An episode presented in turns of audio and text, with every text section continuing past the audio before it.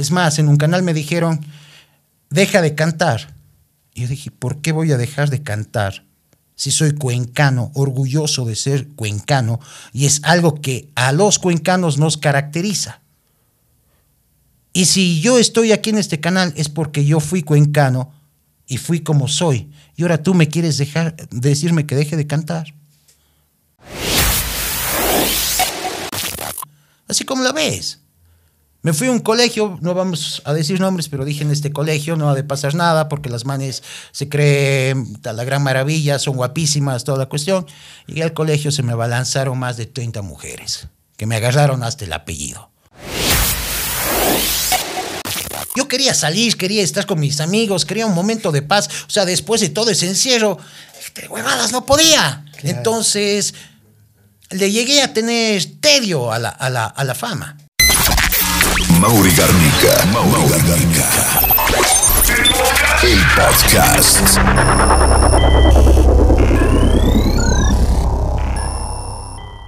Hola, hola chicos, bienvenidos a este nuevo episodio de podcast. Hoy, señoras y señores, nos acompaña David Burbano, más conocido como El Lobito. Un gusto verte a los tiempos, ¿cómo ha pasado? Chévere, Mauri, muchísimas gracias de, del espacio de estar aquí y poder compartir ahora un poco con, con los televidentes. Que, bueno, el- no con- serían televidentes. ¿Cómo es en este caso en Internet? Intervitentes. claro, algo, algo- alguna Con los cosa. así. extraterrestres. Lo- eh, la gente que nos mira en redes. Eh, la gente, hay mucha gente, y sobre todo nuevos seguidores que eh, de corta edad nos está mirando y se preguntará quién es David, quién es el Lobo. Eh, para ponerles más o menos en contexto, Lobo fue el ganador de Gran Hermano en el año 2003. Así es. En el año 2003, uno Sí, de 20 uno, uno- años atrás. uno de los realities más pegados de la época, ¿no? Y del momento también es una franquicia, eh, bueno, Gran Hermano es una franquicia mundial, es el reality show más conocido eh, a nivel mundial, valga la, la re- la redundancia. Entonces, Ecoavisa decidió hacer eh, este reality en Ecuador y fue una locura. Ah, una locura prácticamente. es- y, y- y cambió full tu vida, ¿no? Y eso por eso queríamos conversar hoy acerca de cómo, cómo, cómo cambia los medios de comunicación eh, eh, el- la vida de una persona, ¿no? Porque prácticamente cambió tu vida en muchos aspectos. O sea, qué sé yo, ya no tenías esa misma paz de salir hasta comprar pan en la esquina, ¿no es cierto? En ese momento no, para nada. O sea, al, al salir de la, de la casa de Gran Hermano, no podía, como tú dices, salir a comprar en la tienda porque la gente frenaba, era una locura. O sea, llegamos a tener 53 puntos de rating en televisión. O sea, esa cosa es una, una, una locura. brutalidad, claro. Una brutalidad. O sea, salía a la calle y la gente se abalanzaba, te jalaban, o sea, no podía salir a la calle. Claro, pero bueno, más o menos para ir entrando en contexto. Por- tú, por ejemplo, antes a qué te dedicabas, ¿qué hacías, por ejemplo? Antes de... Gran Ante- Hermano. antes de Gran Hermano, antes de... de- Ah, de- pues, pelado, guambra. ¿Qué voy a hacer? Nada. Nada, eres estudiante. Claro. Estudiante. ¿Y de ahí cómo, cómo así caíste por allá, por, por Gran Hermano? ¿Había alguna especie de casting? Hubo un, hubo un casting en la cual ac- acudieron más de 8 mil personas, me acuerdo, Aquí en Cuenca. en todo el ¿O tú Ecuador. te fuiste a Guayaquil? No, no, no, no. Fue el casting, la, la primer casting fue en Cuenca, en Guayaquil, en Machala, por todas las ciudades buscando gente. Entonces la gente veía una oportunidad, se fueron, se escribieron y iban escogiendo. Este sí, este no, este sí, pero no fue solo ese el, el casting. De ahí me tocaba viajar a Guayaquil, donde ibas a tener pruebas psicológicas, médicas. No es un reality tipo combate que te exige eh, físicamente, eh, es un esfuerzo físico. Gran Hermano es más un, un- un esfuerzo mental, totalmente. Ha habido muchos casos en varios realities de Gran Hermano donde la gente ha terminado cucú, porque mentalmente te saca la madre. Estar encerrado mucho tiempo, ¿no? O sea, estás aislado durante cuatro meses en la que no tienes ni reloj, no sabes qué hora es, eh, no tienes radio, no tienes comunicación alguna con el exterior, estás en una casa con, con personas totalmente desconocidas, con gustos totalmente eh, contrarios a los tuyos, o sea, es una... Y estás compitiendo por ganar el programa. o Y, sea, y compitiendo y conviviendo con gente que no conoces, con gente que a veces tiene hasta malos hábitos, ¿no? O sea, por eh, ejemplo, ves de todo. O sea, por ejemplo, tú tienes, tú tienes una costumbre de algo y ves y, y- y hace todo lo contrario a ti. Y ese tipo de cosas a la larga como que te Por molestan. te supuesto, había un compañero que el rato de sentarnos se sentaba a mi lado y tenía el, el tema de, de sorber la sopa. Ah, de, de sonarla. Claro, entonces, y eso para mí es algo que yo no aguanto. No, tampoco soy la maravilla conviviendo porque sí, como decían mis amigos, sí, tiene un montón de errores. se va a cambiar el programa de, de Gran Her- Hermano a quien le aguanta al urbano. Y parte de mi estrategia también era joder dentro de la casa al resto, o sea, sacarles de quicio. Entonces son cosas que tienes que aguantarte porque estás conviviendo, estás en un concurso y, y el que dura hasta el final es el que gana.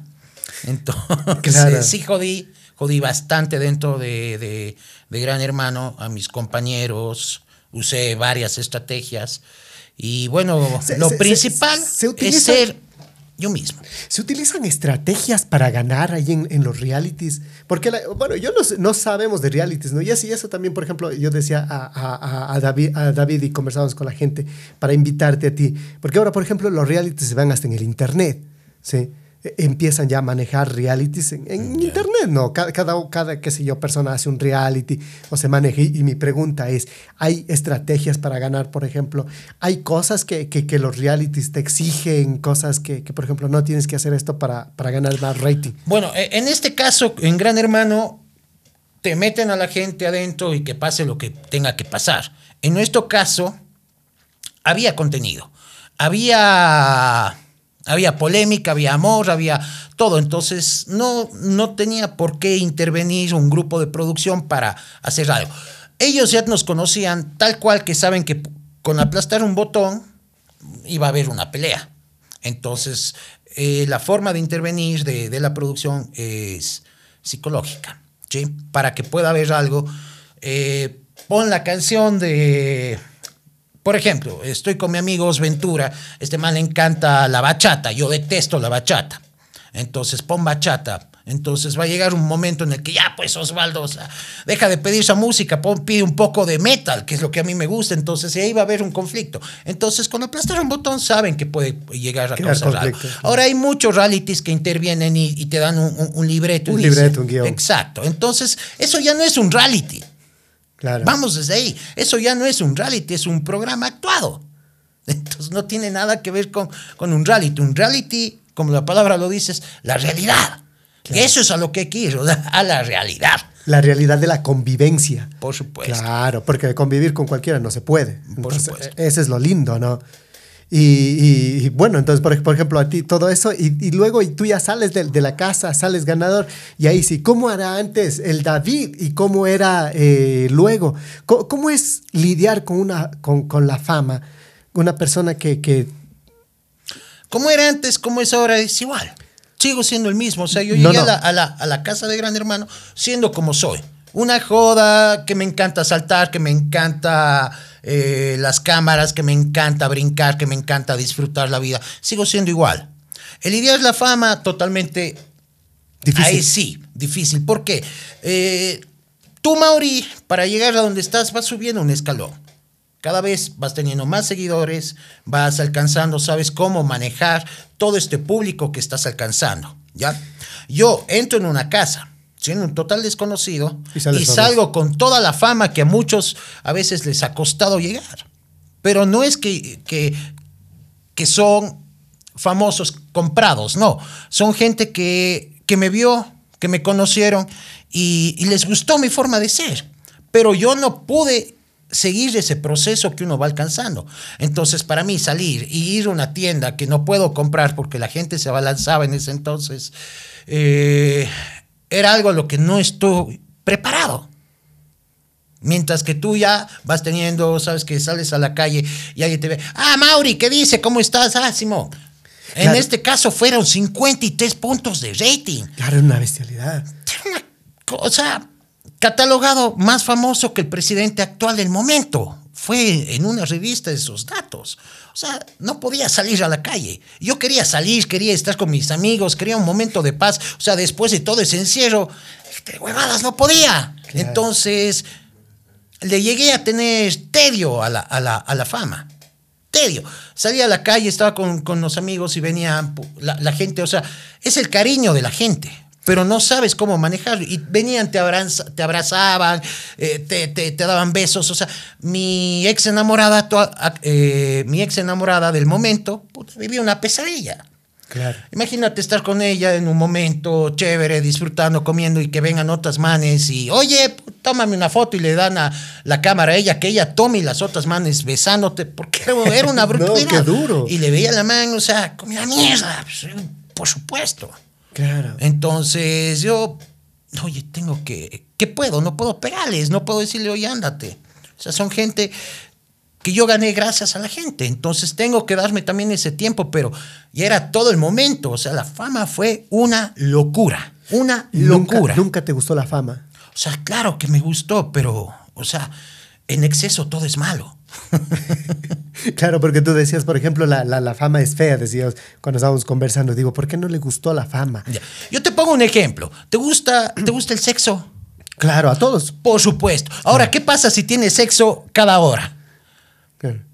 O te, o te encierran ¿Qué, con, ¿qué va a pasar? Con, con, 20 chicas y tienes que cumplir a las 20 todos los días. Bueno, mi amigo Ventura no, no se da ese problema por esa vaina, pero un ser común y silvestre, así. Claro. O sea, ya llega un rato, oye, chuta, déjame respirar cinco minutitos. O sea, qué, qué, qué guapa, qué linda, qué cuerpo, qué linda cara, pero el físico no da. Claro. No da. Entonces es igual la fama. Necesitas ese tiempo para poder respirar. Entonces, yo no llevé un proceso de cómo manejar todo eso. ¿Tú? Encima sales, sales de la casa. Eh, eh, eh, Mareado, queriendo ver a la gente, queriendo. Oye, me imagino que tú. Te bañabas durante cuatro, cuatro, meses con boxers en la ducha. También salí de gran hermano y, y seguía bañándome con boxers en, en mi casa me iba a acostar y me quería sacar el micrófono. Es cierto, ya no tengo el micrófono. O sea, te vas acoplando. Eh, eh, el hombre es un animal de costumbre y dentro de, de esta convivencia, o sea, son cosas que te marcan y, y, y, quieres salir. O sea, ya no hay la realidad. ¿Dónde está la cámara? Cuando tú entras, ves cámaras en toda la casa, en te, toda la casa, porque tienes cámaras hasta debajo de la mesa. Y te pues no hay un lugar donde no, no esté la cámara. Entonces, tú te sientes vigilado todo el tiempo todo el tiempo, pero ya llega un rato en el que esas cámaras se vuelven parte de la casa. Es como, claro, está la maceta, chévere, ya no le paras bola. Y ahí sale la verdadera personalidad de cada uno. O sea, dentro de la casa toditos eran, ay, qué lindo, sí, bienvenido, bla, bla, bla, que sí, que no. Luego de un tiempo ya se, olvidan de las cámaras, ay, ya no me jodas, bla, bla, bla, y comienzan a tener un montón de, de problemas. Entonces, por eso yo dije, la mejor estrategia para ganar Gran Hermano es ser auténtico. ¿Qué tan difícil es ser auténtico? Para mí, no. ¿Por qué va a ser difícil? ¿Cómo me vas a preguntar si es difícil ser auténtico? Difícil sería actuar. Mucha, mucha gente no llega a, a, a, a, demostrar su autenticidad y siempre se esconde detrás de algún personaje, ¿no? Por eso te pregunto, ¿es difícil ser auténtico? Tú me dices, para mí no, pero eh, mucha gente, tú sentías que les era difícil ser auténtico. Oye, pregúntale a una persona si es difícil no ser auténtico. Esa sería la pregunta. Claro. Porque estoy siendo yo, porque voy a ser difícil. No, o sea, yo hablo de que muchos, o sea, por ejemplo, se, se esconden detrás de algo. De es que ese no soy yo. Claro. No. Eso pregúntale a una persona que no sea auténtica si es difícil no ser auténtico. Claro. Porque es fácil. ¿Por qué va a ser difícil ser eres auténtico? Tú y punto, claro. Exacto.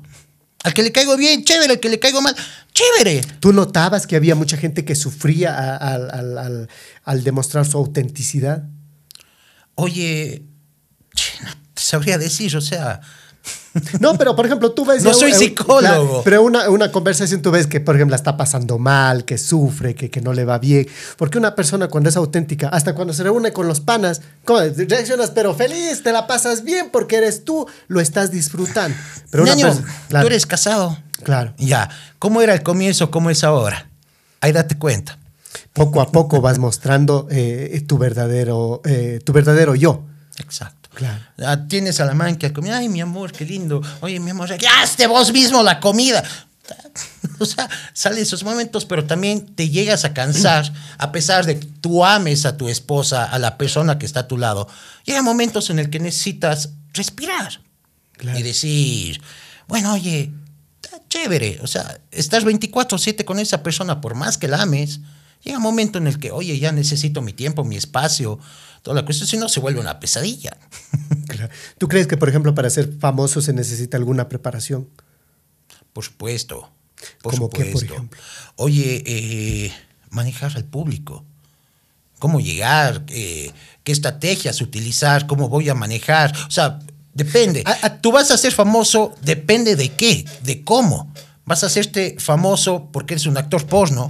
Vas a hacerte famoso porque eres un comunicador. Vas a hacerte famoso porque eres un cantante. Vas a hacerte famoso porque eres eh, un personaje de reality. Entonces, si eres un cantante, debes saber en qué escenarios te vas a presentar, a qué público vas a dirigirte. ¿A ustedes nunca les prepararon para eso? No, nosotros sentamos en una casa a, te- a- a dar un show. Nada más. Pero no, por ejemplo, o sea, digo, tal vez hubo, no sé, se, se me ocurre, qué sé yo, verán cuando salen de aquí, o sea, tienen que tener ciertas cosas, como que les preparan alguna cuestión psicológica, ¿no?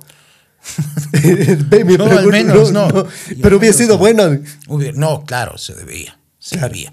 O sea, yo salí de, de- de la casa de Gran Hermano como todo hombre. O sea, Normal, común y corriente. quería, ¿sí? no, quería tener sexo. Ya, Claro, o sea, son cuatro meses que, que- que nada. O sea, las cosas como son, ñaño. claro. Y no podía. O sea, yo dije, ya, bacán, salí de la casa, me quiero ir a mi casa, quiero descansar, quiero tener intimidad. No pude. Porque después de salir de la casa, tuve que irme a Quito. Y en el hotel estaba encerrado.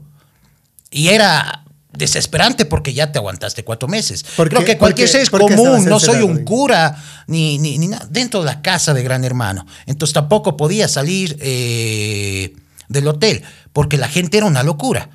Yo estaba en el hotel y comienzo a ir, yo era en un cuarto piso. Salgo a la, a- a la ventana del hotel y era toda la calle lleno de, de- de- de- de gente. ¡Ah! Los gritos, esa fue mi primera impresión al llegar del Ecuador. claro. Y yo, eh, a ver, no creo que hayan pagado a tantos personajes para hacer Para hacerme una broma o algo así, ¿no? una actuación o alguna cuestión. Entonces yo, hola, hola, y todo, ¡ay! Las chicas, lobo, cómeme, lobo, quiero un hijo tuyo, por poco. Yo, a ver, eh, ¿qué, qué, qué es esta cuestión? Y yo en la desesperación que estaba, dije, no, no, no, no, voy a ver, voy a hacer un experimento. Cogí un boxer, lancé por la ventana, y rato que cayó, oye, veía a las mujeres peleándose por, por el boxer. Eso era cuando recién llegué al Ecuador, en Quito. Entonces dije, no, no, no puedo más. Entonces abro la puerta del hotel para bajar, porque quería tener contacto físico. Y tenía dos guardias ahí que, que me dijeron, no, no puedes bajar. Tenemos orden de, del canal de no dejarte salir. ¿Y qué van a hacer? ¿Me van a pegar? A mí no me paran. Entonces los manes ese rato salen conmigo al ascensor, comunican por el radio, el lobo está bajando, necesitamos más seguridad. Yo, ¿más seguridad de qué? ¿Para qué? Llego, baja el ascensor y los dos guardias se paran en la puerta, se paró otro man en la puerta y tenía creo que unos cinco o seis manes afuera que detenían a la gente. Para mí era una locura. Entonces, lobo, lobo, cómeme, lobo. Yo ese rato solo puedo tres. y todo, yo, yo, yo, yo, yo. Entonces a los guardias, ella, ella y ella. Trin al ascensor al cuarto arriba. ¿En serio te pasaste tres chicas? Claro. Y eso no es nada. Hermano, la fama, lo, lo. ñaño, hay una nota, cómo es la naturaleza. Cuando tienes todo a tus pies, no lo aprecias. En esa época, no digo que todas, pero podía tener a la mujer que quiera. Era una locura, ¿eh? así es el poder de la fama. Pero no es algo que yo lo aprecie. ¿Por qué? Porque quiero a alguien con quien pueda conversar. Quiero a alguien que, eh, eh, que pueda entablar una conversación, que entienda mis sentimientos, yo entender los sentimientos de ella, que puedas compartir. Entonces, alguien en quien puedas conquistar, alguien que tenga un gusto similar al tuyo. Pero en ese entonces la, la gente era lobo. Vos no sabes quién eran tus amigos de, de- de verdad o te querían por la fama. Claro, por eso, eso también. Entonces es otra cosa que llegas a detestar. Claro que en ese momento no. Claro, porque estabas en la fiebre, te invitaban, me imagino, a fiestas, te invitaban. Oye, a todo, pero no podía ir. No podía ir porque si llegaba, la gente se me abalanzaba encima. O sea, era una locura. ¿Tú alguna vez eh, optaste por psicólogo? ¿Necesitaste ayuda psicológica para saber manejar todo esto? Eh, la verdad no, no recuerdo. Son 20 años atrás. Si me preguntas qué hice ayer, no me acuerdo. Pero, o sea, por ejemplo, no sé, ayuda por ahí a alguien, eh, algunos amigos por ahí, consejos. Mira, lo que me pasó es que no podía dormir. Y ya llevaba tres días sin poder dormir. ¿Por qué no podías dormir? Oye, no tengo idea. O sea, más o menos, ¿qué, qué, qué- cuál no era? podía el- el dormir. O sea, quería ir a mi casa, punto. Era la euforia del momento. No la- sé, la- no podía dormir. Entonces me traen acá a Cuenca. Y yo dije, bacán, me voy a ir a mi casa. No, en mi casa no podía ir porque afuera de mi casa habían mil personas esperando que, que yo llegue. Entonces no podía ir a mi casa. Me metieron en un hotel, en la mejor suite, con jacuzzi, con todo lo que quieras. Ñaño, te tienes que quedar aquí. Yo era como un ave en, jaula de oro. Yo no quiero, o sea, yo quiero ir a mi casa, quiero ir a mi cama. Y, y- y yo ya era en el, en el, en el sentido de, váyanse a la mierda y yo, y yo me, me voy de aquí. Entonces los manes al no poder tener el control, llaman al Suco Harinas, uno de mis panas. Y el Suco, Suco, el lobo está acá, tienes que verle al man. Ya de una buena ahora sí, puchi, para salir con el lobo. Y, y obvio quería verle a, a- a- a mi pana del alma, al Suco. El Suco entra y me dice, no puedo sacarte. Me dieron esa orden, solo que te acompañe. Suco, trae peladas. No puedo. Me dijeron que te haga dormir. Y no podía dormir. Y el Suco, dije, Suco, trae una botella y nos pegamos un trago. Bacán, ta, ta, ta, el Suco se quedó dormido. Y yo seguía caminando por todo lado, hecho loco. Me tuvieron que llevar de nuevo a Quito. Y ahí la Toti, que maneja el tema de energías, logró hacerme dormir. Pero ya te estoy hablando de casi una semana sin ¿Qué poder es? ¿Una dormir. especie de, de- de psicólogo? eh, ¿Alguien de.? No, no, la to- energéticamente. No necesariamente un psicólogo, sino con la energía te iba calmando, iba trabajando energéticamente y, y logró hacerme dormir. ¿Cuántos días estabas sin dormir? Como cinco, creo. Y era una a locura. punto de volverte loco. Claro, entonces los manes dijeron, el man se va a morir.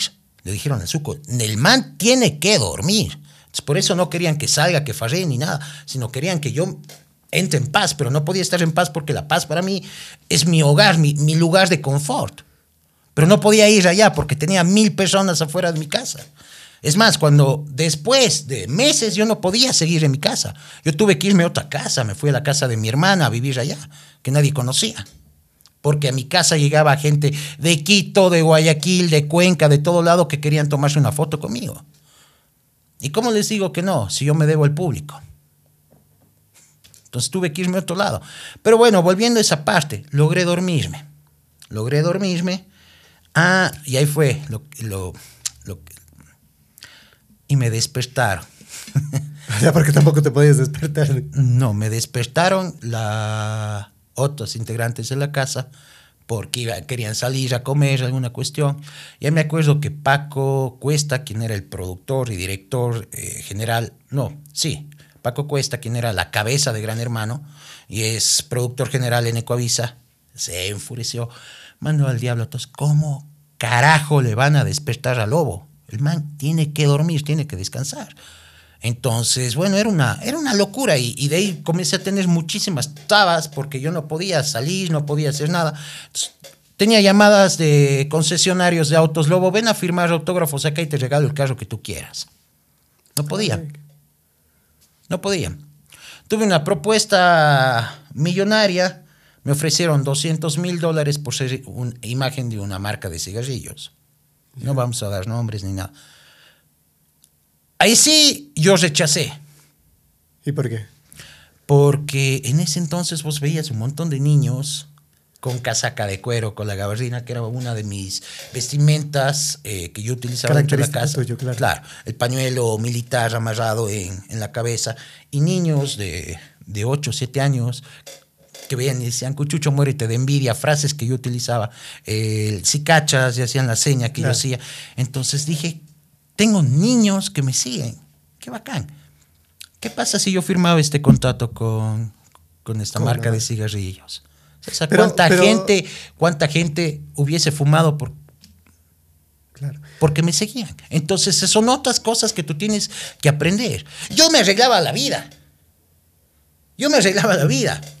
Porque me hubiera hecho millonario, huevón. Claro. Pero tú puedes vivir millonario con la conciencia de a cuánta gente cagaste. Pero, pero No. tú, tú en el reality Yo siempre no, hablabas, y incluso habla- hablaba de, de- de tu, tu frase también, un tabaquito que regales, Claro, pero tú, tú fumabas. yo fumaba. Claro. Pero ya saliendo de Gran Hermano y viendo la cantidad de El niños... impacto que habías causado. Exacto. Claro. No quieres inducirles tampoco eso.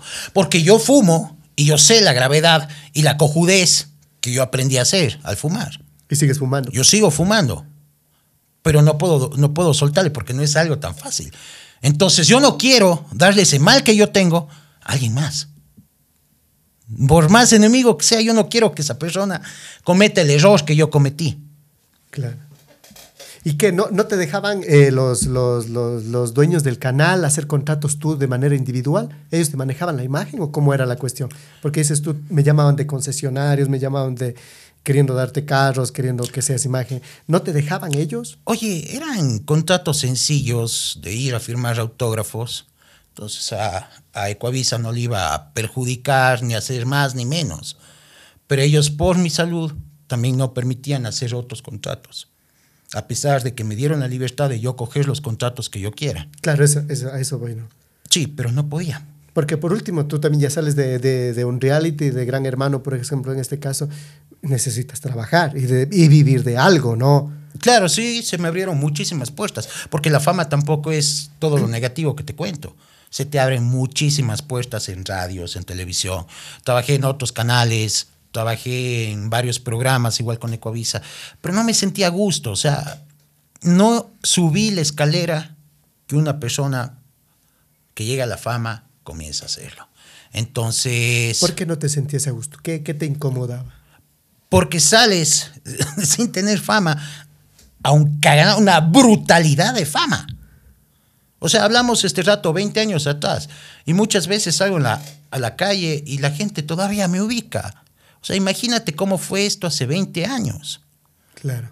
Tenía contratos que a veces me fui a otros lugares en la costa a- a- a, Presentaciones. presentaciones, cualquier nota, y la gente se me abalanzaba, tenía que salir rodeado de policía con perros Rottweilers al lado para que la gente no, No se no se acerque. Hermano, vivió una violación. Sí, así como la ves. Me fui a un colegio, no vamos a decir nombres, pero dije en este colegio no ha de pasar nada porque las manes se creen ta, la gran maravilla, son guapísimas, toda la cuestión. Llegué al colegio, se me abalanzaron más de 30 mujeres que me agarraron hasta el apellido. Eso es una violación. Si no es eso, Claro. me equivoco. Pero no pude hacer nada. Porque si algo me criaron es jamás levantarle la mano a una mujer. Y es algo que yo no aguanto.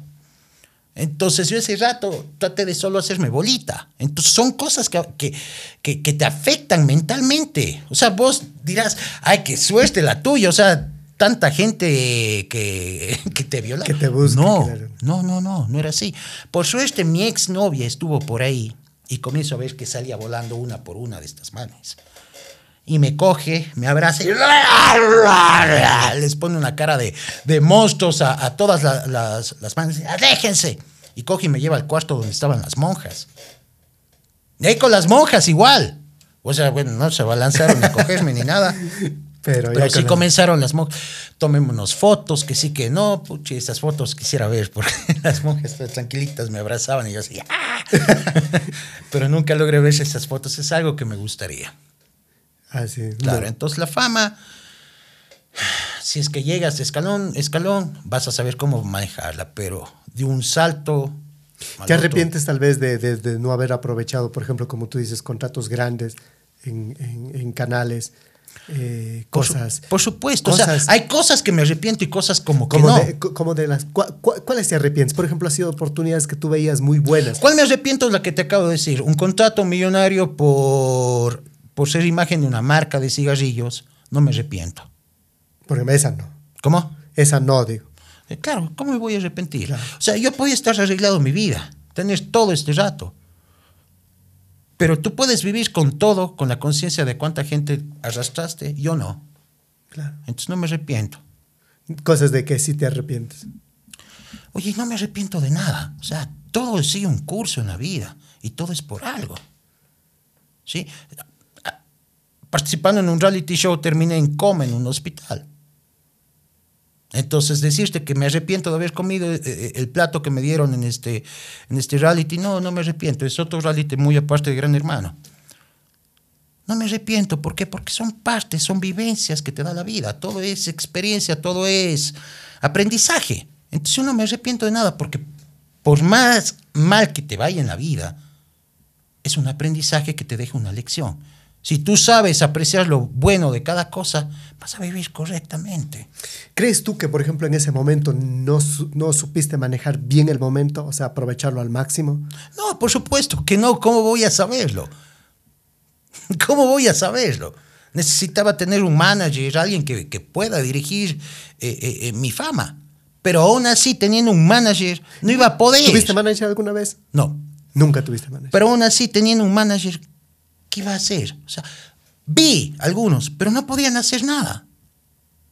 ¿Por qué? Porque me llevan una presentación y no puedo hablar porque la gente se, se me balanza.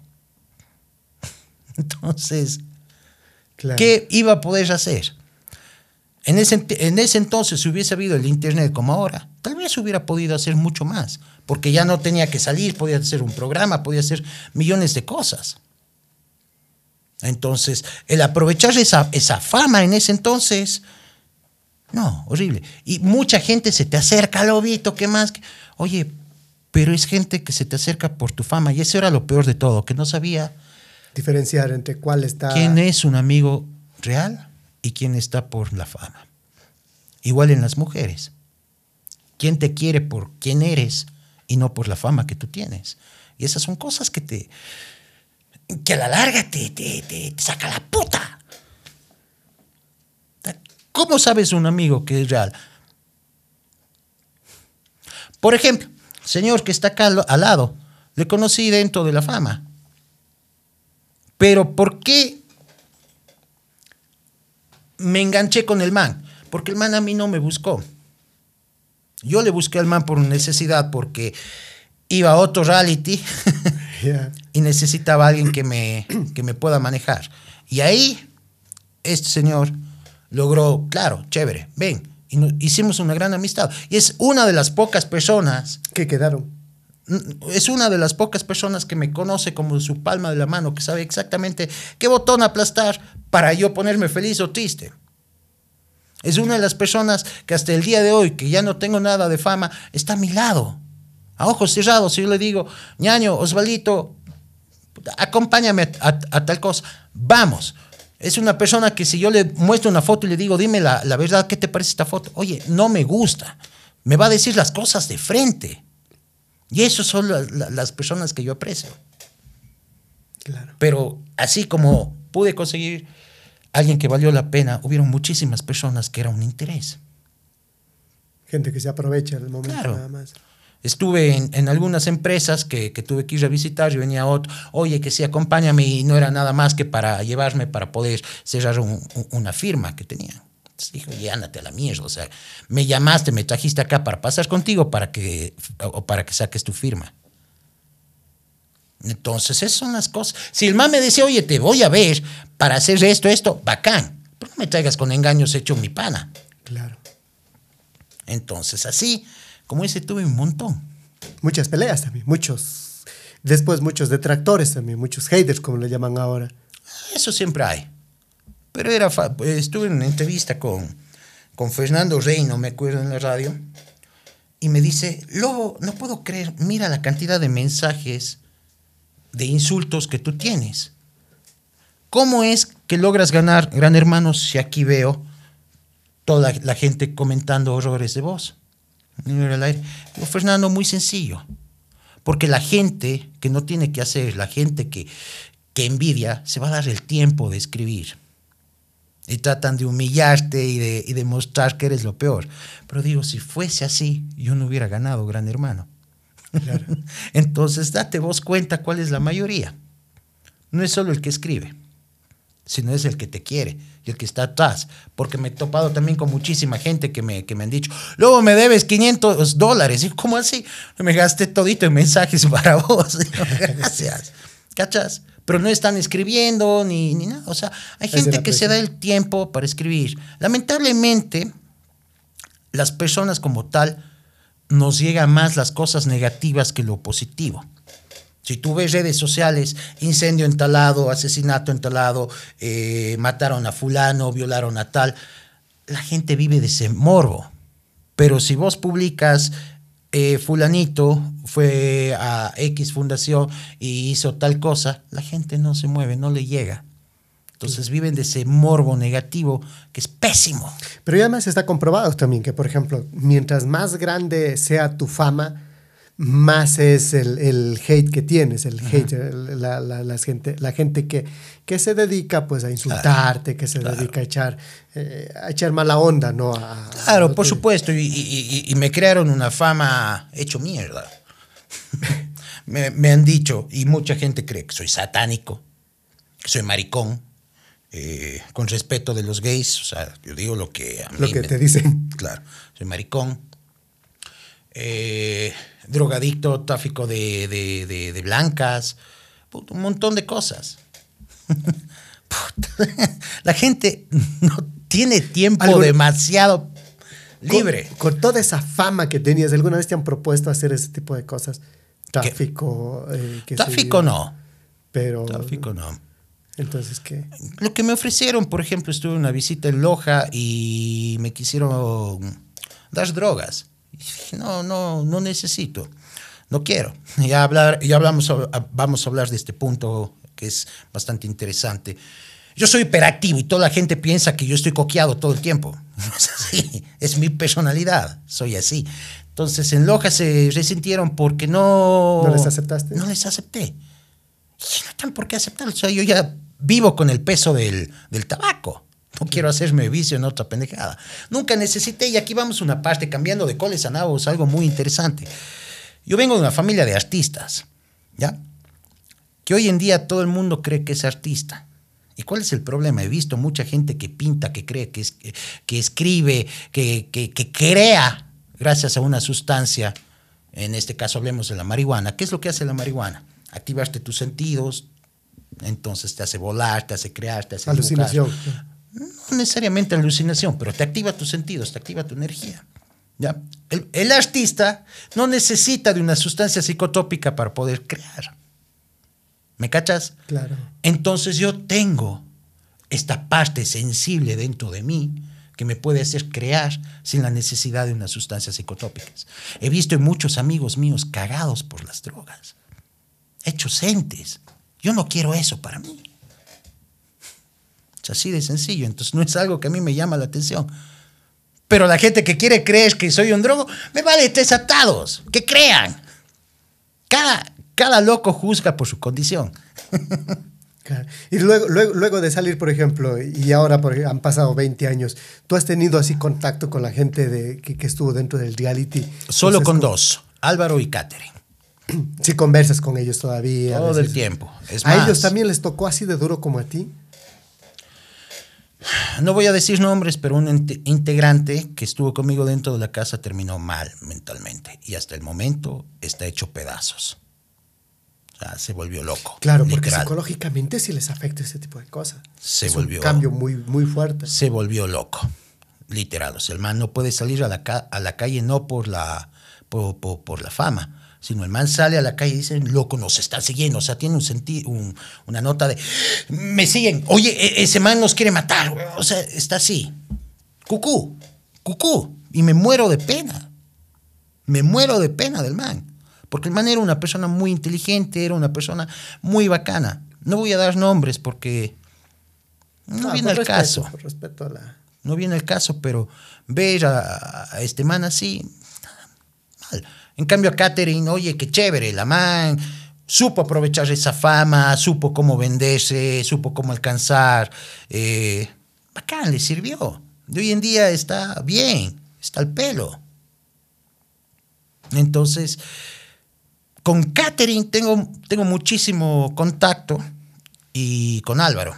Con estos dos amigos tengo full contacto. De ahí con el resto no tengo idea de la vida de los manes. Mucha gente que se desapareció también. Sí, tampoco, Totalmente, no, tampoco no. es que me, me interesa mucho. O sea, Yo no fui a hacer amigos en el programa. Gracias a Dios terminé con dos buenos amigos, Álvaro y Catherine. Pero mi intención fue ir a, a ver el programa desde adentro, digámoslo así. Vas a Cuando- experimentar también. ¿no? Exacto, Claro. exacto. A mí, yo desde niño siempre dije, cuando sea grande, yo quiero estar en la televisión. Y cumplí mi sueño. Como cualquier niño, quiero ser eh, astronauta y se volvió astronauta. Cumpliste tu sueño, lo pasaste Exacto. muy bien. Pero sientes que ya toda esa cosa va, eh, se va desvaneciendo. ¿Sentiste que, que iba como que de bajada? Por ejemplo, eh, hay un dicho que dice, nadie es profeta en su propia tierra. Yo aquí en Cuenca salgo, camino, toda la cuestión, habrán unos que me reconocen, pero ni siquiera dicen nada, pero si me voy a Quito, me voy a Guayaquil, me voy a otras ciudades, la persona que, que- que me reconoce todavía viene y me dice, Lobo, qué gusto que estés acá, tómate una foto conmigo. Lobo, dame tu autógrafo. No, ya, bueno, autógrafos ya hoy en día ya no. Pero si es la, la- la foto, en ese entonces sí eran los autógrafos y todo. Ahora es, tómate una foto, por favor, manda un saludo a, a- a- a mi hija que era tu fan. O sea, en otras ciudades todavía se mantiene, pero poco a poco va disminuyendo. Y es raro porque hay un dicho que dice la fama dura cinco minutos. Ya llevo 20 años con esta nota. Y todavía los. todavía Pero sí- ya no es como al inicio, Claro. por supuesto que ya no. Pero es una, un- un- una fama aceptable. Claro, encantado, me tomo una foto, listo, chévere. Ahora, la fama de ahora es más manejable, por ejemplo. vas aprendiendo. Vas aprendiendo un poco a manejar. Y obviamente es más manejable porque ya no es la Ya no es locura, ya no es la euforia con la que salí dentro de- del programa. Claro. Bueno, y también es comprendido, por ejemplo, en Cuenca es como cuando, qué sé yo, eh, traes una, una, una jirafa a Cuenca, ponen hasta un zoológico y la gente se va a verla, ¿no? Pero una jirafa en el África, o sea, ya es común verlo, o sea. Claro. Entonces, tal vez acá porque ya siempre se te ve en algún lado, entonces ya como que ya no... Bueno, tampoco es que se me vea mucho, realmente no salgo mucho. Ah, soy medio... Por mí fuera me, me voy a vivir en el campo y feliz de la vida. Pero vives tú así actualmente por las afueras, tranquilo, sí, ¿no? sí. Sí. Vivo en las afueras, tranquilo. eh, los que quieren ir a visitarme siempre son bienvenidos. Siempre necesitas socializar.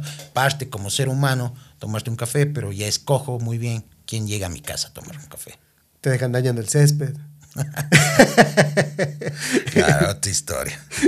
Vimos que le, que le dañaban el césped a pobre lobo en la casa. Claro, puchi, otra historia totalmente. Claro. Entonces, eh, y, y eso, por ejemplo, la, la fama hace que, que, que, que crezca tu ego. ¿Sientes tú que, que te creciste, como sabemos decir acá en Cuenca, que, que, que te creces? Verás, si me creciera el ego, créeme que no me daría cuenta. Eso tendría que ver mis, mis allegados. La gente mis- alrededor. Claro, me creció el ego. ¿Qué no dice? ¿Seguro? que sí dice. Seguro. Sí, en su época. Seguro, seguro. Y en esa época tampoco me creció el ego. Que no dice. Y tiene una voz sota. Yo no sé por qué no dice. No. No, no, para nada. Ahí está. Tú no sentiste que, que, que se te subió el ego o la fama a la cabeza. como Oye, habrá gente que diga, oye, el lobo se le subió el ego. ¿Por qué? Porque no estoy sonriendo todo el, el tiempo. Porque no somos marionetas para estar todo el, el rato con, con la sonrisa de oreja a oreja. Me acuerdo un caso de que chocaron a, a- a mi hermana y estaba mi sobrina, que es mi adoración, chiquitita. Ese rato yo voy con toda la cabeza, ¿qué le pasó a mi ñaña? ¿Qué le pasó a mi sobrina? Y la gente venía ese rato, lobo, un autógrafo, lobo, una foto. Oye, déjate pendejadas, no estoy en el momento para dar, quiero saber qué le pasó a mi hija. Entonces la gente no le importa tus sentimientos, la gente solo quiere una foto. Entonces si yo reacciono así con la persona, ¿qué va a decir? Ah, lobo se le subió. Se le subió los, los Claro, humos. exacto. Claro. Entonces habrá muchos que para ellos sí fui una persona que se me subieron los humos, tal vez por X o B motivo que yo he estado viviendo, o porque les di esa impresión, pero siempre vas a ser el malo para, para una persona. Sobre todo cuando ya tienes fama. Y sobre todo, ah, y es incómodo también, por ejemplo, qué sé yo, tú, tú estás almorzando con la tranquilidad de tu familia en algún lugar y de pronto viene alguien y te dice, por favor, una foto. Oye, yo creo que se debería respetar, por ejemplo, esos Sí. espacios. O sea, tú estás comiendo, estás en un momento familiar y que Eh, alguien venga. Claro, yo no podía comer, o sea, no Claro. podía, no podía comer. Mucha gente no respeta esos espacios que, que- no respeta nada. O sea, la gente piensa, ah, tengo la oportunidad aquí de este man, tengo que acercarme. Hubieron gente que en cambio ya veían que, que me trataba de alejar, como fue en el caso de él, ay, se me fue el nombre de este man, imita voces, el Mateo Salazar, me vio en Yunguilla y veía que yo me estaba alejando de todo el mundo, o sea, no paraba bola a nadie, o sea, quería estar en, en tranquilidad. Y el Mateo analizó eso y dijo, ¿cómo me voy a acercar? No me voy a acercar cuando esté comiendo. Entonces el man se paró atrás mío y, y sacaba la voz de, de Álvaro. Álvaro que hablaba, oye, güey, bueno, Lobo, eh, estamos en Gran Hermano. Se para, Lobo, ¿cómo estás? ¿Qué, ¿Qué haces por aquí? Yo me di la vuelta pensando que era Álvaro. Y me dice, me llamo Mateo. Oye, qué bacán. Le di la mano, o sea, encontró la forma de, de llegar. ¿Cachas? Eh, en ese entonces tenía mucha gente que quería estar a mi lado, pero vos, como te digo, no sabes quién está por tu fama o no. Como les pasa a muchas mujeres. Una mujer no está viendo el físico de alguien, está viendo el cómo eres, cómo llegas a ella. Si tú llegas con, oye, mijita rica, puta, chao. A volar. Perdón. Perdón. No es el agua, por si acaso. No. O sea, sí, se- pero es porque se me fue por el otro camino.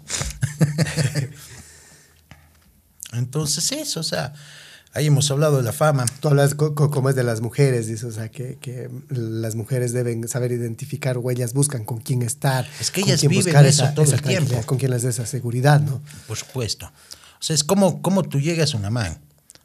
Entonces eso va a decir mucho. Si llega, ay mamita, qué buena que estás. Puta, la man te va a decir, ante a la casa la Vesta Brito.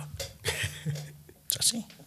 Pero si llegas con un punto de interés, oye, qué interesante el libro que estás leyendo, has pensado esto, esto, sabes por dónde llegarle a la man, te va a parar bola.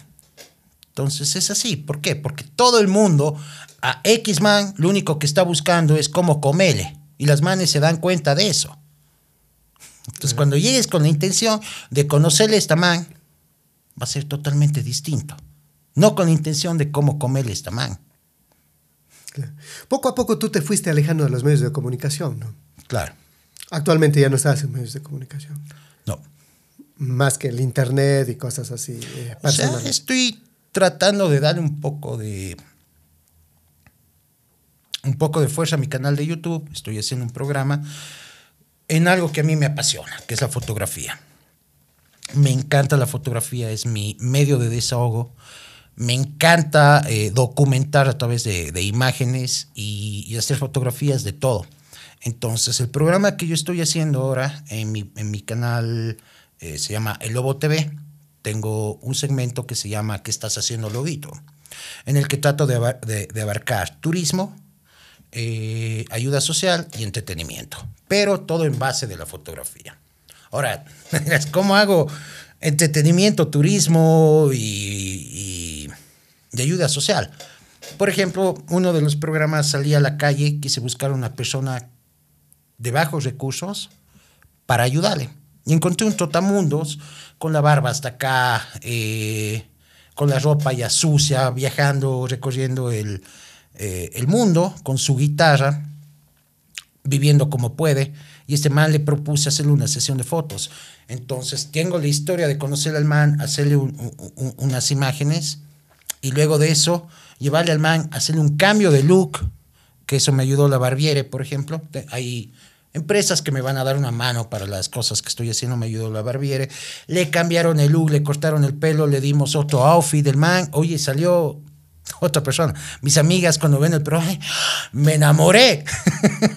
Totalmente, o sea, es otra persona. Y luego de eso, al mismo man hacerle las fotos en, en- en su nuevo, nuevo look. Oye, las fotos al man le subieron muchísimo la autoestima. Y luego de eso le fuimos a conseguir trabajo. Y le aceptaron. Entonces tienes entretenimiento y tienes ayuda social. Ahora, la parte turística. El programa, al llamarse ¿Qué estás haciendo, Lobito? se abre para todo. O sea, yo este rato puedo estar haciendo mi programa aquí contigo, de me van a entrevistar y vamos a hacerle unas fotos a Mauri y aquí en el mismo sed hacemos las fotos, conversamos, tenemos una pequeña entrevista y, y saco eso. Entonces el programa es abierto para cualquier momento Claro. pueda hacer eh, lo que sea. cualquier se llama también. que estás haciendo lobito. Entonces salgo a, a- a- a recorrer el, el mundo, me voy a otras ciudades, me voy a pueblitos con el tema de fotografía y doy a conocer Lugares qué es lo que, lo que estoy fotografiando. Claro. Digamos aquí en Cuenca, si fuera a hacer un programa turístico, quiero entrar en la parte de la historia. Entonces miré al Puente Roto, sacaré unas fotos del Puente Roto, la catedral, eh, la arquitectura de Cuenca y puedo empezar por ahí. O quiero algo un poco más eh, eh, tema de comidas. Mira los restaurantes y cuál es lo, qué es la tradición de, de aquí de Cuenca y haré fotografías. Entonces todo va en base a la fotografía, un viaje por, por todo lado. Entonces, ese material recién estoy comenzando, creo que tengo dos o tres videos que recién he subido a mi canal. Entonces, no es algo que le estoy presionando, porque no me interesa volverme popular con eso, sino hacer algo que a los Que les te guste y que me guste, por supuesto. Porque yo en una oficina, ñaño, para nada, no me veo, no voy a poder trabajar en una oficina. ¿No te gusta el trabajo de oficina? No, no, no. ¿No, te gusta? También veo que, que, por ejemplo, que te den órdenes, que te controlen. Tampoco veo que te, que te gusta mucho. Ah, no, pues me encanta que me den órdenes, que me controlen. ¿A quién le va a No, porque gustar por ejemplo eso? veo, por ejemplo, los, me- los medios de comunicación, qué sé yo, hay ciertas cosas que ellos, qué sé yo, necesito que digas esto o esto. Entonces, noto Ah, bueno, que- yo que- en ese, en ese sentido no tuve, no tuve ni- ningún problema. ¿Por qué? Porque yo me di a conocer como soy. Entonces no, no hay que, que crear un personaje de mí. Sino el lobo es así asado y cocinado. Y ese es, quien yo soy. Entonces cuando yo me paro en- en un escenario, yo sigo siendo yo mismo. No tengo por qué tener un libreto, no tengo por qué tener eh, que modificar quién soy. Es más, en un canal me dijeron, deja de cantar. Y yo dije, ¿por qué voy a dejar de cantar si soy cuencano, orgulloso de ser cuencano? Y es algo que a los cuencanos nos caracteriza. Y si yo estoy aquí en este canal es porque yo fui cuencano y fui como soy. Y ahora tú me quieres dejar decirme que deje de cantar. Tienes toda la razón. Continúa. O sea, entendieron esa parte y dale. Claro, hay programas, por ejemplo, actuaciones que me, ha- me ha tocado eh, fingir un personaje. que es diferente. obvio. Exacto. Dejo de cantar. Dejo de rasgar. Puedo modificar Claro. pero no soy yo. Así que yo voy a seguir cantando sin modificar. Mostrándote tal siendo cual yo. tú eres tú. Exacto, porque ese soy yo. Pero para mi personaje lo cambio. ¿Por qué? Porque estoy entrando a grabar un cortometraje, grabar una película, grabar una escena. Entonces Sí, ahí necesitamos a, a un personaje malo, como fue en, en esta serie que salió de la selección, no me acuerdo cómo se llama la serie, que salió una selección de, de, de, de- fútbol. Ah, Y, Por Ecuavisa mismo, creo que Sí. era la, la tri. Sí, la tri. Y era eh, Eduardo Maruri, que hacía el personaje de Caviedes. A mí me tocaba llegar en una escena, en una moto, donde le amenazaba al man con un revólver. Entonces, es otro personaje, cambio mi forma de ser, me meto en un papel y actúo. Así le haces también a la actuación, entonces. Sí, me gusta también la actuación. Me encanta todo lo que es arte. Me encanta el dibujo, me encanta la fotografía. Lo que sí no soy bueno para nada es en el baile y en el canto. para nada. Los cuencanos ya nacemos cantando, pero ya Claro. para grabar y para hacer de eso profesión, no, no. Una ciudad de artistas y poetas que hasta nuestro hablar es un arte. Claro, sí, sí, sí. Y entonces, ahora ya más tranquilo, ahora ya más manejable el, el, el- el lobo. O sea, alejado de todo tiempo. eso. Alejado. ¿Te, te alejaste? Sí, pero sin embargo a mí me encantan las cámaras, me encanta la pantalla. Entonces sigo, pero ya a mi manera, ya no de una, de una forma de buscar, ay, hagámonos famosos. No, pero sí estoy tratando de crear un contenido que sí me pueda dar para uno, uno o dos auspiciantes, que en este caso eh, pueda alimentarme, pero por supuesto haciendo lo que a mí me gusta. Entonces, si yo voy a hacer algo que no me gusta, no, no te voy a hacer bien. Voy a dar lo mejor que pueda, pero tal vez no te haga un, un buen trabajo. Tal vez hasta me, me envejezco más rápido. Por La ejemplo, he tenido propuestas para, para política. Pero hermano, yo no soy político. Y en si la política entras y terminas odiado en la política. Oye, no tanto para porque termine odiado, simplemente porque no soy político. Puedo venderte, puedo convencerte, pero no soy político, no me gusta la política. Entonces no voy a ser político. Por más que me ofrezcan la presidencia, lo que quieras, no voy a ser político. Apoya a, a X político, no lo voy a hacer, porque no es mi plan ser político. Tú con toda la experiencia que tuviste, puedes sacar una conclusión. ¿La fama para ti es buena o es mala? Es como todo, todo tiene su lado bueno y su lado malo. No te puedo decir es buena, no te puedo decir es mala. Tiene sus pros y sus contras. Claro. Pero así, sacando una, una, una conclusión desde tu punto de vista, Es que no te voy a decir, o sea, tiene sus pros y sus contras. La fama me sirvió para muchísimas ¿más cosas. cosas buenas o más cosas malas? Depende de, de lo que tú quieras ir. O sea, en mi punto hubieron cosas que odié y hubieron cosas que amé. Sentir el cariño de la gente, hermoso. Chévere. Pero sentir demasiado cariño de la gente es una pesadilla. Entonces, ¿cómo te puedo decir si es bueno o malo? Claro. Es así. No puedo decirte buena o, o mala. Que te Tiene sus pros y sus muy lindo, contras. pero que no te dejen comer, o sea, fatal. Tiene sus pros y sus contras, como todo. Claro. Eh, acá tenemos una, una, la caja maldita. Caja maldita. Te saco unas preguntas para, para que nos, para conversar un ratito. Unas Chévere, preguntas que- no que la- sea vida personal, no, nada, problema. nada de vida personal, pero sí relacionado a lo que, a lo que viviste, ¿no? Que, Ya. Que se pudo, que, que lo estás contando, ¿no? ¿Alguna vez, dice, alguna mujer te hizo una propuesta indecente a cambio de dinero? ¿Hay alguien que te quiso pagar A cambio de dinero, no. A cambio de placer, sí. gratis? Pero no alguien, qué sé yo, no sé, alguna señora quiso comprar tus servicios. No, no, No, nunca. no. No, a cambio de dinero. Yo daba gratis. No. En ese entonces, no. O sea, no quería eso. No buscaba eso. Tú no, nunca. Uh, a cambio de, de placer sí me, sí me propusieron. eh, a- algunas veces, pero jamás a cambio de dinero. Accediste. En algunas sí, en otras no. ¿Alguna experiencia fea o alguna experiencia desagradable? No, no, no, no. Eh, ahí hablas, por ejemplo, de mujeres. También tuve propuestas de hombres. Ah, ¿En serio? Ya, Esas sí no acepté. ¿Y qué- cu- cuál fue la propuesta en sí? Sexo. Que te, que te- ven, quiero. Claro. Me dijeron, Lobo, oye, tienes las facciones que a mí me encantan. Eres esto, así, asado, cocinado. Realmente me gustas. Entonces estoy loco por vos. Esas fueron las palabras del man, medio en resumida. Estábamos en un reality donde era Bailando por un sueño se llamaba, ¿no? Bailando por un sueño y uno de los coreógrafos estábamos chupando con, con toda la gente de, de- del programa y el man me dijo, oye, Lobo, lo que te acabo de decir. Yo le dije, ¿en serio? Me dijo, sí.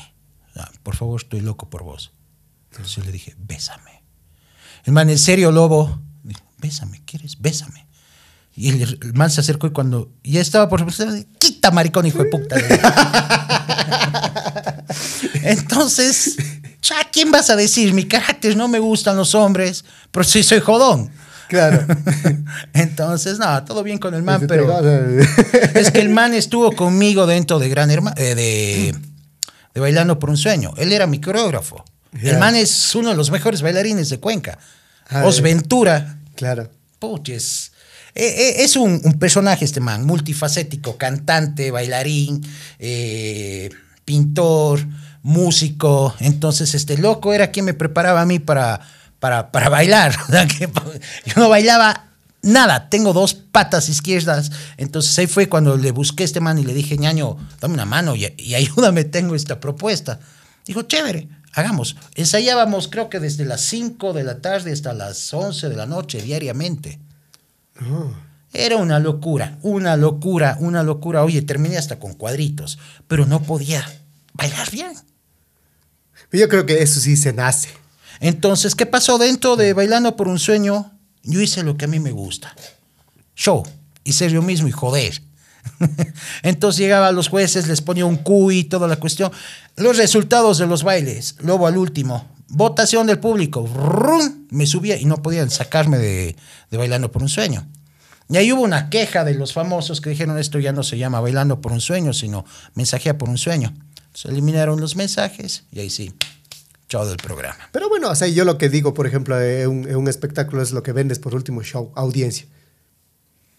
Si es que tú estás dando audiencia. Y, Claro, pero y la estamos hablando ve- de un programa que se llama Bailando por un Sueño. Pero Entonces si, te da- si tú les das el rating que ellos necesitan, deberían seguir teniéndotelo. Sí, pero yo hubieron demasiadas, que creo que toditos los otros man se reunieron a quejarse.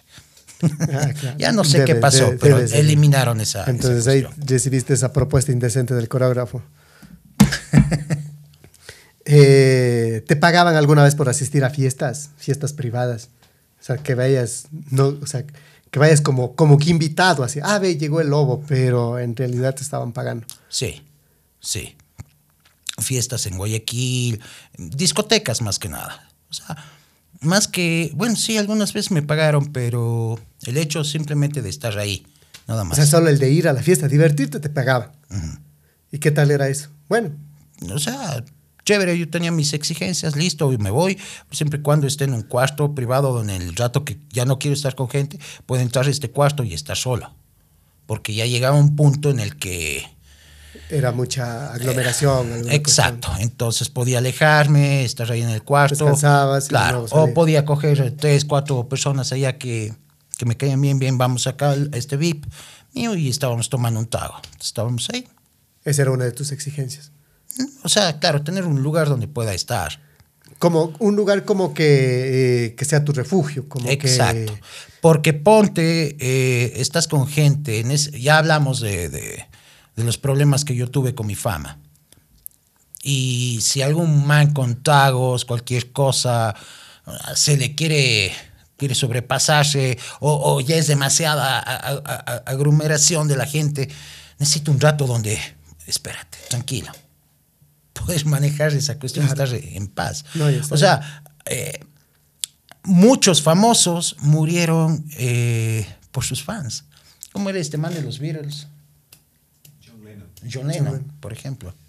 Y así hubieron muchísimos. O sea, la, la fama también te trae personas locas. Vos no sabes en qué sí, momento te puedes eso, encontrar ¿no? con, con- con uno así. tú Había momentos que, que estaba en, en alguna cuestión, tenía una presentación en X ciudad.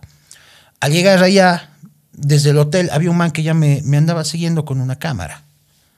Todos mis movimientos, he hecho un paparazzi el man entonces.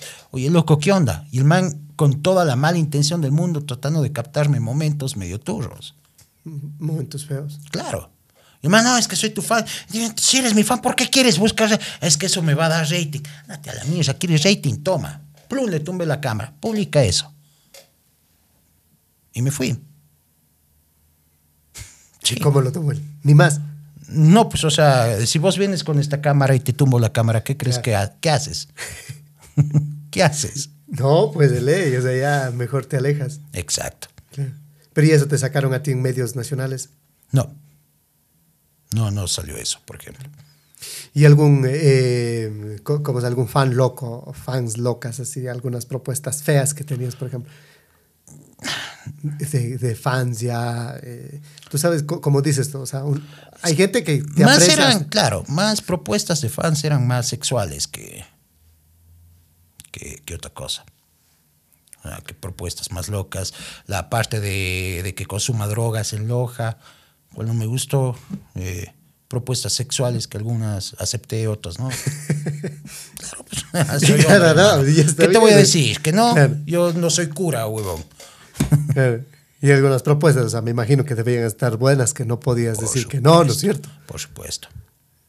Eh, ¿Qué famosa te dijo no en ese entonces? ¿Alguna famosa que, que tú hayas querido en ese entonces y te dijo que no y te sentiste la patada? A ver, te voy a ser muy sincero, soy muy tímido para proponer algo a alguien. Entonces, no, no, no, no he propuesto a ninguna famosa. Pero sí tuve intimidad con, con algunas famosas, pero no fue porque yo les haya propuesto. Porque ellas querían. Ya. Ahora, ¿se cuenta el milagro o no el santo? Ah, claro, no, no. ya las famosas ya me imagino que deben estar con hijos, con esposos. Oye, no tengo idea. pero hijo mío no ha de ser. Es, seguro. ¿Cuántas veces chupaste gratis?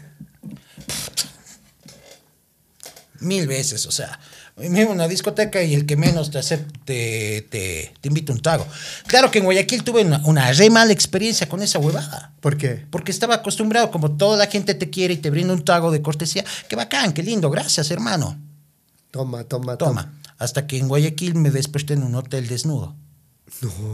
Claro. ¿Y qué te pusieron algo? Acordarme de un culo de nada. Me robaron todo. Ese rato le llamé a, a Catherine desde, desde el hotel, no me acuerdo ni cómo conseguí el, el contacto. Dije, oye, gorda, me pasó esto. Ay, bestia, esas son las dulces sueños. ¿Qué? ¿Tomaste un trago de alguien? Dije, sí. O sea, tomé de todos. O sea. Pero me acuerdo que estaba con una mano y de ahí, chao. O sea, en un hotel, en, un- en- en el hotel desnudo. ¿Qué te robaron? Todo. ¿Tenías carro? No, no, no, no, no. Carro no, no, no me fui, no salí en carro. No salí en todo carro lo que tenías puesto. sabía que salía a beber. Claro, o sea, todo. Creo que estaba con el boxer, no se llevaron porque tenía hueco. Ah, eso creo que el boxer me dejaron, pero de ahí, o sea. Y eso, como te dices tú, también una enseñanza, ¿no? Por A- supuesto. A, saber eh, qué, qué tomas y de quién tomas Y, también. y- y luego acepta un trago a alguien. Era con, con miedo de. o sea, no. Pero tienes, o sea, vas a encontrar todo en el mundo de la fama. Eso sí es verdad. ¿A quién bloqueaste de tus amigos en Facebook ahora que ya cambian las cosas, no? A nadie. A nadie. A nadie. ¿Por qué voy a bloquear? De mis amigos a nadie. Mis amigos han sido mis amigos y seguirán siendo Mm. No, pero mis por ejemplo, o sea, hay gente que, que, por ejemplo, en su momento estaban, como quien dice, detrás de ti. Ah, Pero gente intensa. claro. Entonces no son amigos. Pero bueno, o sea, son amigos en No, no, Facebook. la pregunta dice amigos. Ya. Gente intensa, entonces. ¿A quién Ya. bloqueaste? Ya, Oye, un montón de gente. Que ahora, por ejemplo, ya. Decirte, oye, bloquea a fulano, vengan. Oye, Claro. me dice, eh, yo no me acuerdo los nombres, peor decirte a quién bloqueé. pero sí bloqueé a algunas personas.